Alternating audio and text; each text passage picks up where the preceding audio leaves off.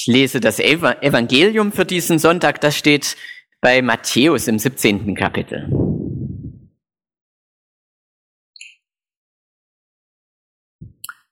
Jesus nahm mit sich Petrus und Jakobus und Johannes, dessen Bruder, und führte sie allein auf einen hohen Berg. Und er wurde verklärt vor ihnen, und sein Angesicht leuchtete wie die Sonne und seine Kleider wurden weiß wie das Licht. Und siehe, da erschienen ihnen Mose und Elia, die redeten mit ihm. Petrus aber antwortete und sprach zu Jesus, Herr, hier ist gut sein. Willst du, so will ich hier drei Hütten bauen. Dir eine, Mose eine und Elia eine. Während er noch so redete, siehe, da überschattete sie eine lichte Wolke. Und siehe, eine Stimme aus der Wolke sprach, Dies ist mein lieber Sohn, an dem ich wohlgefallen habe, den sollt ihr hören. Als das die Jünger hörten, fielen sie auf ihr Angesicht und fürchteten sich sehr. Jesus aber trat zu ihnen, rührte sie an und sprach, Steht auf, fürchtet euch nicht. Als sie aber ihre Augen aufhoben, sahen sie niemand als Jesus allein. Und als sie vom Berge hinabgingen, gebot ihnen Jesus und sprach, Ihr sollt von dieser Erscheinung niemanden sagen, bis dass der Menschensohn von den Toten auferstanden ist. Evangelium unseres Herrn Jesus Christus. Amen. Lasst uns gleich stehen bleiben und antworten auf das Gehörte, dem wir unser Glaubensbekenntnis sprechen. Ich glaube an Gott, den Vater, den Allmächtigen, den Schöpfer des Himmels und der Erde, und an Jesus Christus, seinen eingeborenen Sohn, unseren Herrn, empfangen durch den Heiligen Geist, geboren von der Jungfrau Maria, gelitten unter Pontius Pilatus, gekreuzigt, gestorben und begraben, hinabgestiegen in das Reich des Todes, am dritten Tage auferstanden von den Toten, aufgefahren in den Himmel. Er sitzt zur Rechten Gottes, des allmächtigen Vaters. Von dort wird er kommen, zu richten die Lebenden und die Toten. Ich glaube an den Heiligen Geist, die heilige christliche Kirche, Gemeinschaft der Heiligen, Vergebung der Sünden, Auferstehung der Toten und das ewige Leben. Amen. Nehmt besser Platz.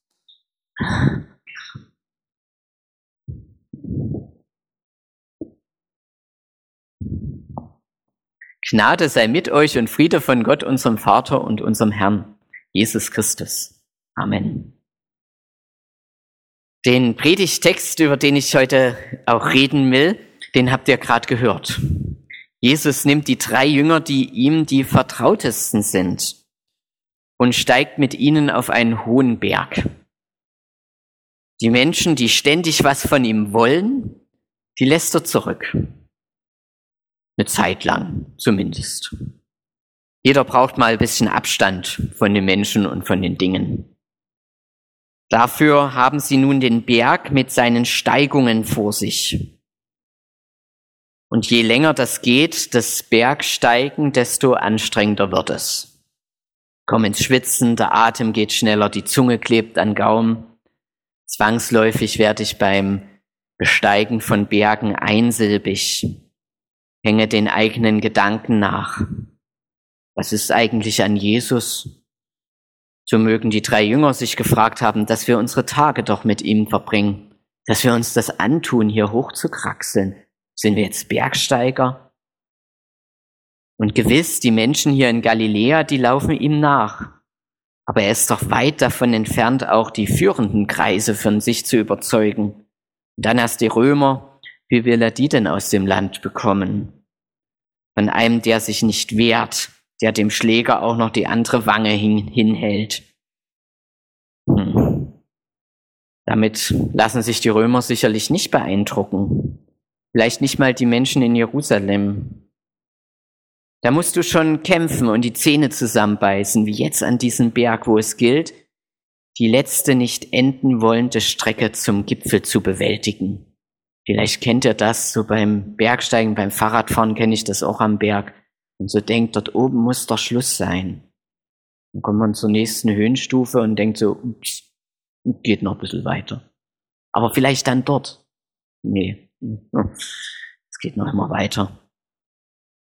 Aber wenn die Jünger und Jesus es geschafft haben, wenn sie oben sind auf diesem Berg, werden sie etwas Wunderbares erleben. Und bevor wir uns das näher ansehen, möchte ich festhalten, vor der Begegnung mit dem Außergewöhnlichen müssen Menschen sich aus ihrer gewohnten Umgebung lösen, aus dem Alltag heraustreten. Anstrengungen dürfen sie dabei nicht scheuen und gewiss, Glückserfahrungen im Glauben können nicht durch uns gemacht werden. Es ist nicht so, ich kletter auf den Berg und sicherlich wird mir da oben was Großartiges passieren. Solche Momente sind dann ein reines Geschenk. Das kann einen auch zwischendurch ereilen, manchmal völlig unerwartet. Aber ich sag mal so, im häufigeren Fall äh, ist die Begegnung mit dem Heiligen nicht so, dass er uns in den Banalitäten des Lebens überfällt. Wo die Klarheit des Herrn leuchten soll, müssen Menschen hellwach sein so wie die Hirten auf dem Feld zu Weihnachten. Wo der Auferstandene erkannt werden soll, müssen Menschen sich suchend und fragend auf den Weg gemacht haben, so wie die Jünger von Emmaus oder Maria Magdalena auf dem Weg zum Grab. Oder Menschen, die sich aufmachen in den Gottesdienst, solche wie ihr. Oder sich im Visionsprozess fragen, wo will Gott mit mir und uns denn so hin? Ohne diese fragende Grund Grundhaltung, diesen Wunsch nach Erkenntnis, nach Offenbarung, ist Gott manchmal auch bisschen schwer in unser Leben zu platzen. Können tut das auch. Aber die Nachtwache bei den Hirten auf dem Feld oder der Weg, der Berg hier, der Gottesdienst, immer geht es um Menschen, die sich aufgemacht haben, das alltägliche Leben mal hinter sich gelassen haben. Zeit und Aufmerksamkeit gehört schon oft dazu, wenn ich etwas von Gott mitbekommen will. Damit wir Kopf und Herz frei bekommen für das, was Gott uns sagen will. Oben angekommen können die Jünger und Jesus dann durchatmen. Und der Blick ist nicht mehr verstellt durch das, was noch vor ihnen liegt, sondern auf dem Berggipfel sehe ich plötzlich, Jesus hat sich in eine himmlische Gestalt verwandelt. Boah, ich wäre gern dabei gewesen vermute manche von euch auch. Er, der eben noch neben ihn gekeucht und geschwitzt hat, erscheint plötzlich im blendenden Licht. Mit einem Schlage gibt es keinen Zweifel mehr, wer dieser Jesus ist, wer da vor ihm steht. Das ist für die Jünger schlagartig klar in dem Moment, wo sie das erleben und sehen. In ihm kommt der Himmel auf die Erde. Und im wahrsten Sinne des Wortes ist alles ganz klar. Und es gilt nicht nur für diesen Augenblick, sondern diese Klarheit, die die drei Männer hier gewinnen, die strahlt auch weit über diesen Moment hinaus aus. Das wird deutlich auch an den beiden anderen Gestalten, die ebenfalls hier erschienen sind. Mose und Elia. Man kann sich ja fragen, was sollen die da? Was machen die da? In der Gestalt des Mose wird die heilige Vergangenheit des wandernden Gottesvolkes sichtbar. Er steht für den langen Weg, den das jüdische Volk bis zu diesem Moment, wo Jesus auf dem Berg steht mit seinen Jüngern, ähm, zurückgelegt hat. Mose steht für die Befreiung aus der Sklaverei in Ägypten. Er steht für den Zug durchs Rote Meer, für die Bewahrung in der Wüste und für den Bund am Berg Sinai. Dort band sich Gott und Israel aneinander mit der großen Lebens- und Glaubensordnung, in der sich Israel bis heute als Gottes Volk erlebt. Und neben Mose, der für diese große Geschichte des Volkes Israels mit Gott steht, ähm, ist da auch Elia, jener Prophet, der die Abgötterei in Israel bekämpft hat wie kein anderer, der dafür gekämpft hat, den Leuten klarzumachen, es gibt nur den einen und äh, haltet euch an den. Und der deshalb wieder erwartet wird am Ende aller Tage, bis heute im jüdischen Kontext, wenn Gott kommt, äh, wenn Gott aller Ungerechtigkeit und dem Leiden auf der Welt ein Ende machen wird, dann wird Elia der Bote sein. Mose und Elia stehen so für den großen Rahmen um Jesus, für den großen Rahmen der Heilstaten Gottes in der Vergangenheit und in der Zukunft. Seit Alters stehen sie dafür, dass am Ende alles gut wird. Sie reden mit dem verklärten Jesus. Er ist hier mit einbezogen in die Heilsgeschichte, durchstrahlt sie und bringt sie von Gott, äh, die von Gott geprägte Vergangenheit und Zukunft ähm, in einer, einem Moment und auch in einer Person zusammen, nämlich in Jesus. Hier zeigt sich einer der Momente, die von der Nähe Gottes so erfüllt sind, dass es, dass es einen umhaut. Woher ich komme, wohin ich gehe, warum und wozu ich da bin, das ist in so einem Moment klar. Weil er da ist voller Licht und Wärme und ich in ihm völlig aufgehe. Alles ist gut, alles stimmt. Momente, aus denen unser Glaube neue Kraft schöpft, durch die er bestätigt und gestärkt wird. Auf der Höhe sein in meinem Glauben, high sein, ganz im Rein mit Gott und der Welt. Gott sei Dank gibt solche Momente.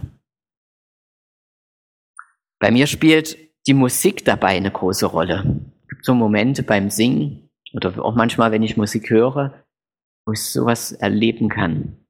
So ein Moment, wo ich ganz alles hinter mir lasse was einen auch so umtreibt und so ganz aufgehe im, im Moment, im Hier und Jetzt. Und manchmal geht es mir so wie den Jüngern und Jesus, dass das auch mitten in der Natur passieren kann.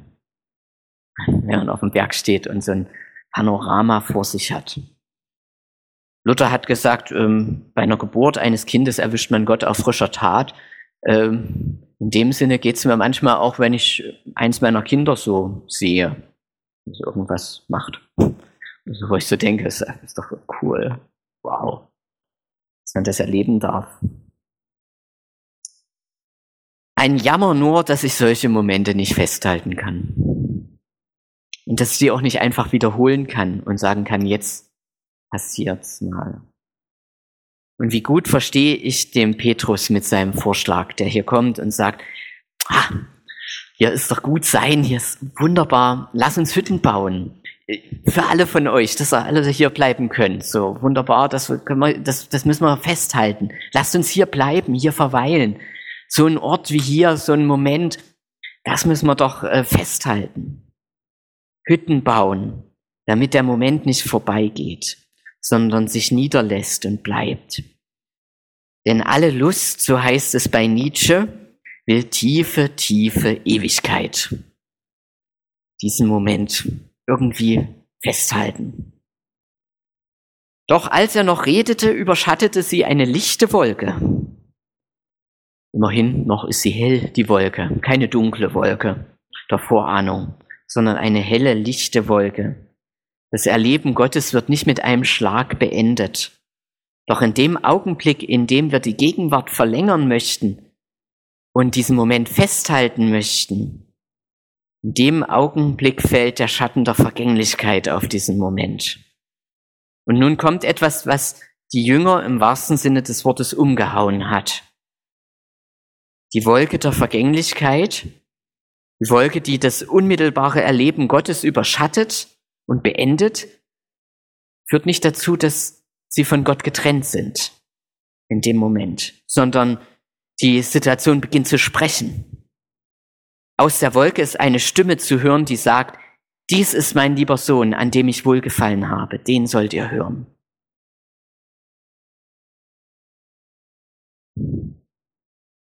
Gott ist uns wieder entsch entschwunden. Aber diesen Hinweis lässt er zurück. Die Situation mag vorbeigehen, aber Jesus ist da. Und in diesen Menschen will Gott sich offenbaren. Gott scheint es auch zu gefallen, sich wieder zurückzuziehen. Auch einen bemerkenswerten Gedanken. Könnte auch einfach bleiben ne? Und uns mit seiner Offenbarung allgegenwärtig sein.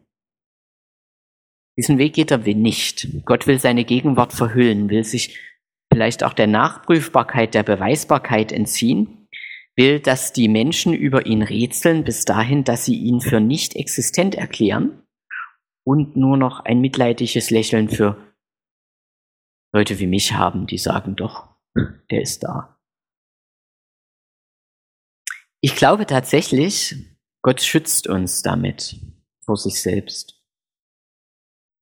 So wie den Mose, der besser nicht Gott ins Angesicht schaut. Und es wäre Überforderung, Sprengung der menschlichen Wahrnehmung und Aufnahmemöglichkeit. Ich glaube, so ein heiliger Moment, der hat ja auch was Umwerfendes, was mich erschlägt, handlungsunfähig macht. Ähm, so ein Moment, wie wenn ich in den Kosmos gucke und denke so, okay, ist vielleicht doch nicht so wichtig, was mich umtreibt. Das will Gott nicht. Äh, will niemanden an die Wand drücken. Vielleicht wäre es mein sofortiger Tod, wenn ich Gott in seiner Fülle wahrnehmen könnte. Gott entzieht sich, lässt sich nur ausschnittsweise blicken, wenn überhaupt. Und das wiederum kann in der Tat Menschen, die an ihm hängen, die sich verzehren vor Sehnsucht nach ihm, auch schon mal zu Boden werfen. Enttäuschen. Jesus aber trat zu ihnen, rührte sie an und sprach, steht auf, fürchtet euch nicht. Jesus will uns wieder zu aufrechten Gang verhelfen. Mit uns steigt er wieder hinab in die Niederung des Lebens, in dem von Gott manchmal nichts zu spüren ist. Jesus steigt mit uns vom Berg herab, um sich den Menschen auszusetzen. Menschen, die sein Angesicht, das eben noch leuchtete wie die Sonne, bespucken werden. Menschen, die ihm die Kleider, die eben noch weiß waren wie das Licht, vom Leibe reißen werden und darum würfeln werden.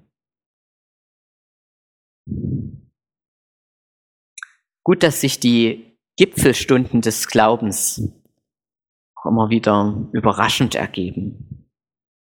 Gut, dass es diese Gipfelstunden des Glaubens gibt. Sie machen uns gewiss, beim Hören wird es nicht bleiben.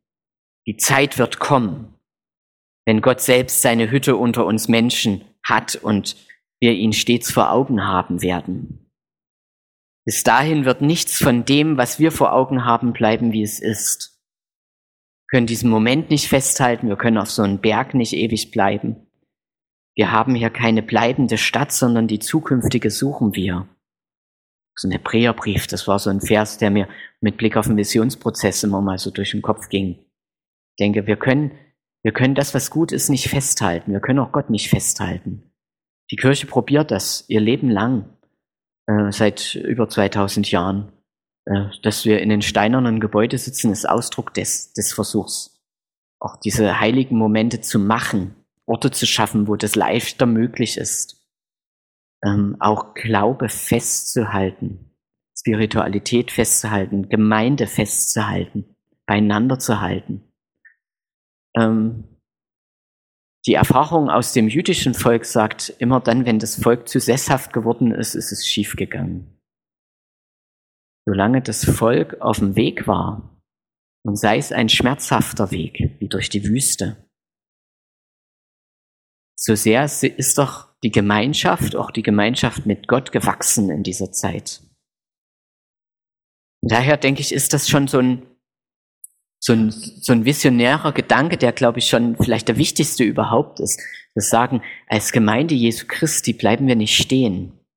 Wir versuchen nicht festzuhalten, das was ist, sondern wir strecken uns aus nach dem, was sein wird.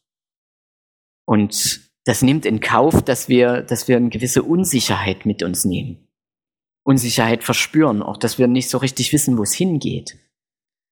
Dass wir Angst haben, Dinge zu verlieren dass wir aber immer aus der Hoffnung leben, dass das, was da auf uns wartet und was auf uns zukommt und wer auf uns zukommt, dass das ähm, verheißungsvoll sein wird, dass das hoffnungsvoll wird, dass das schön sein wird, dass das großartig sein wird und unsere Erwartungen übertreffen wird.